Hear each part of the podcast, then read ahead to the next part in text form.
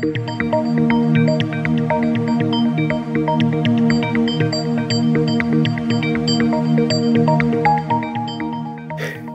horizonte de hoy de Ramón Pérez Maura. Los padres del ministro Urtasun.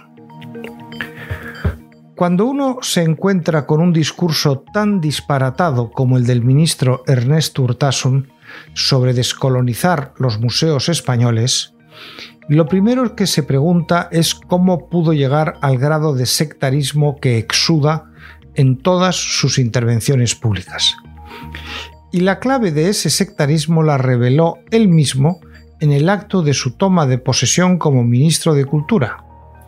Ahí se desveló que su conciencia política se la habían despertado sus padres cuando siendo un niño le llevaron a visitar un campo de concentración. Confieso que a mí mis padres me llevaron a visitar Disneylandia cuando yo tenía 12 años y me lo pasé en grande. Debe de ser que yo soy muy raro y mis padres, en opinión de Urtasun y sus progenitores, quizá fuesen unos maltratadores. Pero lo cierto es que el resultado de las dos visitas que marcaron nuestras infancias, la del señor ministro y la de un servidor de ustedes, ha sido el que ha sido. A la vista está. El ministro de Cultura es un político que cree que los lustros tienen 25 años o que piensa que España tuvo colonias.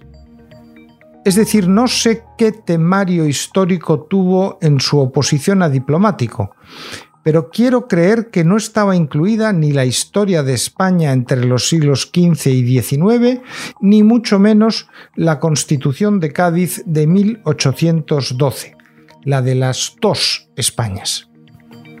Urtasun ha llegado a ser ministro sin saber que España nunca tuvo colonias.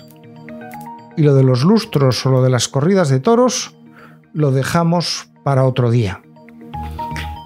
El discurso de Urtasun es completamente ideológico entroncando con el de otro marxista e indigenista americano de la hora presente, Andrés Manuel López Obrador, presidente de los Estados Unidos mexicanos.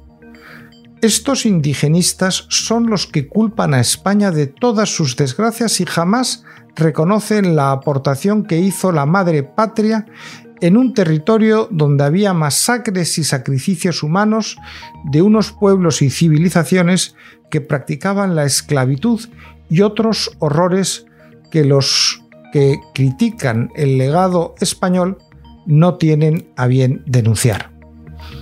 En lugar de acusar esas prácticas, Urtasun nos suelta un discurso salpicado de términos como eje transversal o endocéntrico y los salpimienta con mucha endogamia y al final no tiene uno ni remota idea de qué están hablando.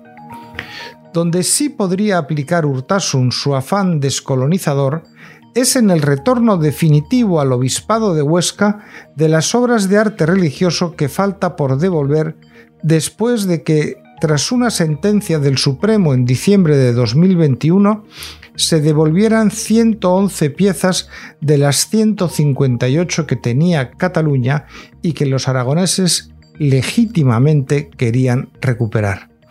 Demuestre el señor ministro que él trabaja para todos los españoles y no solo para los catalanes de extrema izquierda. En fin, termino por donde empecé, la toma de posesión de Urtasun. Allí concluyó su primer discurso ministerial al que habían acudido amigos y correligionarios, como es habitual, haciendo un alegato de la lucha que pensaba hacer desde el ministerio para ser un valladar contra el fascismo y en favor de la democracia. Y concluyó voceando un sonoro ¡Viva la libertad! que fue respondido con un sepulcral silencio de los asistentes. Ni sus más íntimos replicaron un viva. no debía haber muchos que vieran la libertad tan amenazada.